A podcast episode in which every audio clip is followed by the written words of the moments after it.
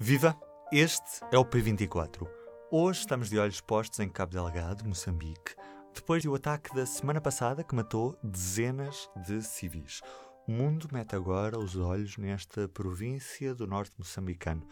É para lá que olhamos hoje com o jornalista António Rodrigues. António, começava mesmo por te perguntar o que é que se está a passar em Cabo Delgado já desde outubro de 2017. O que se está a passar em Cabo Delgado desde outubro de 2017 é uma, aquilo que se poderia chamar uma insurgência de teor eh, religioso, que começa por ser de um grupo de jovens que lutam por, por, pelo facto de não terem futuro, não é? Porque um, não têm, não tem, o desemprego é muito alto, não têm atividades, não não há atividades económicas que possam realizar. Um, de alguma forma, o governo local, o governo da Frelimo, controla um, aquilo que é a entrada também no funcionalismo público.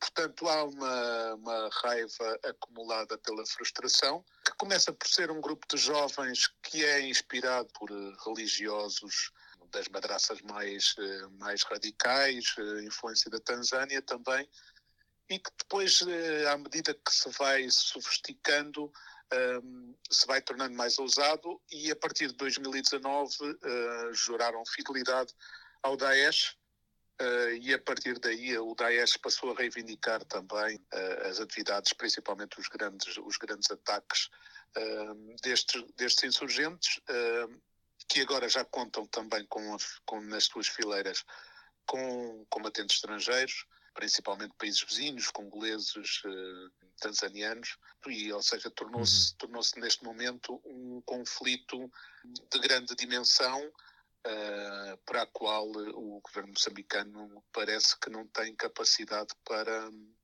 para controlar. Uhum. É uma guerra de guerrilha difícil para, para, para combater. Como é que aconteceu esta aproximação com os radicais islâmicos? Eu acho que é uma, uma ligação que acaba por se tornar fácil, porque, porque a partir do momento em que eles uh, têm, desde o princípio, um, uma ideia de um Islão radical, que é inspirado nos imãs mais radicais uh, das escolas wahhabitas, da Arábia Saudita e tudo mais, ou seja, uh, inspirado por eles, uh, como normalmente nestas estas ligações são ligações nós falamos deles como organizações, falamos deles como redes estabelecidas, mas na verdade são afinidades de, de, de, de ideias religiosas e de uma interpretação uh, radical e à letra do Corão uh, e a ideia da aplicação da Sharia, da, da, da lei islâmica, no cotidiano. Ou seja, portanto, o que eles partilham é de uma ideia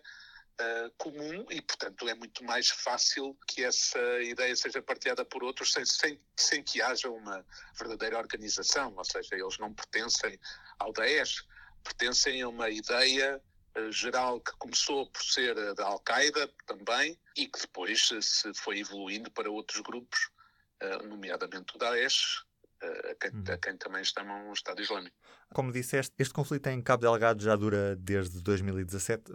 Por que é que neste tempo ainda não foi possível controlar a situação? A guerra de guerrilha é sempre difícil de combater eh, e não, não nos podemos esquecer que Moçambique continua a ser um dos países mais pobres do mundo, com uh, carências muito grandes, uh, nomeadamente carências ao nível das suas uh, forças militares e policiais, com grande porcentagem de armas já ultrapassadas, grande porcentagem gente mal paga.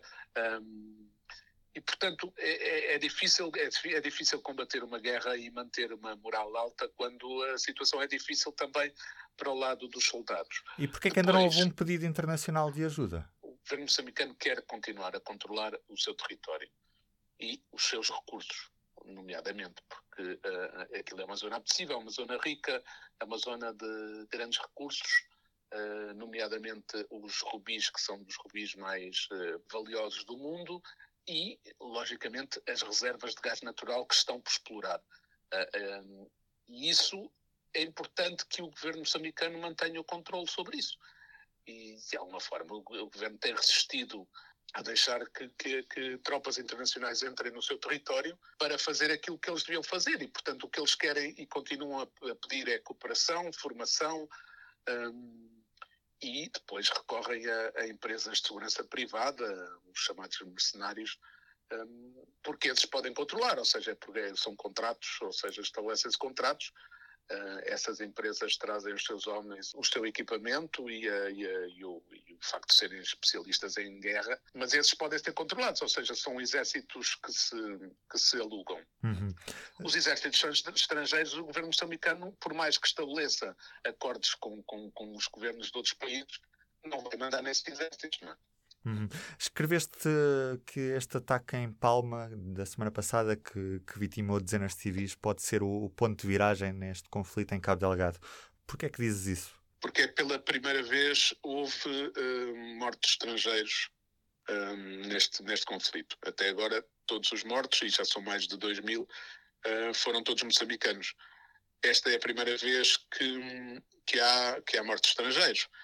Uh, o que uh, vai aumentar a pressão sobre o governo moçambicano, uh, nomeadamente o governo sul-africano também está a ser pressionado pelas famílias dos expatriados sul-africanos que trabalham naquela zona, e são muitos, porque todos, todos estes projetos depois têm empresas um, subcontratadas e grande parte deles é, é, são empresas sul-africanas, e portanto tem muita gente ali, nomeadamente os sete estrangeiros que morreram na, neste, neste ataque em Palma, seis deles eram sul-africanos. Uh, portanto, estamos aqui, estamos aqui a falar de pressão também sobre, sobre o governo sul-africano, de pressão da região também, porque, porque isto é, um, é, uma, é, um, é um centro destabilizador numa zona que já por si é, é, está destabilizada.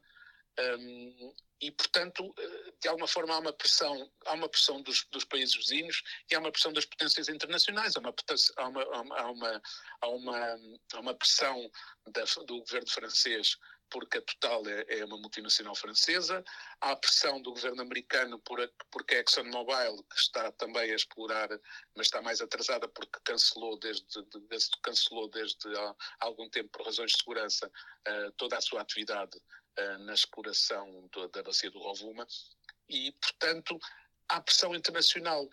E com estas mortes, é mais difícil para o governo moçambicano conseguir manter este conflito dentro das suas fronteiras, no sentido, dentro das suas fronteiras, no sentido de deixar que seja ele a tentar lidar com este, com este conflito.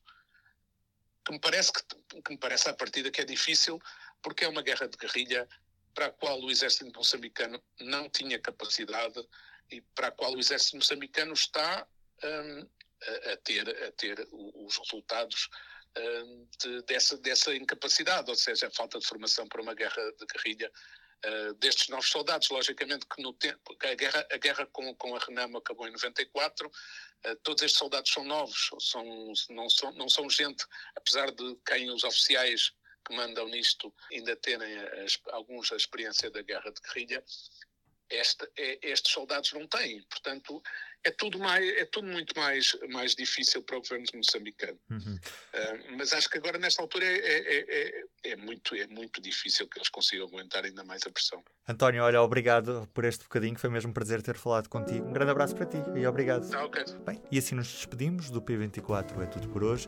Eu sou o Ruben Martins. Até amanhã. O público fica no ouvido.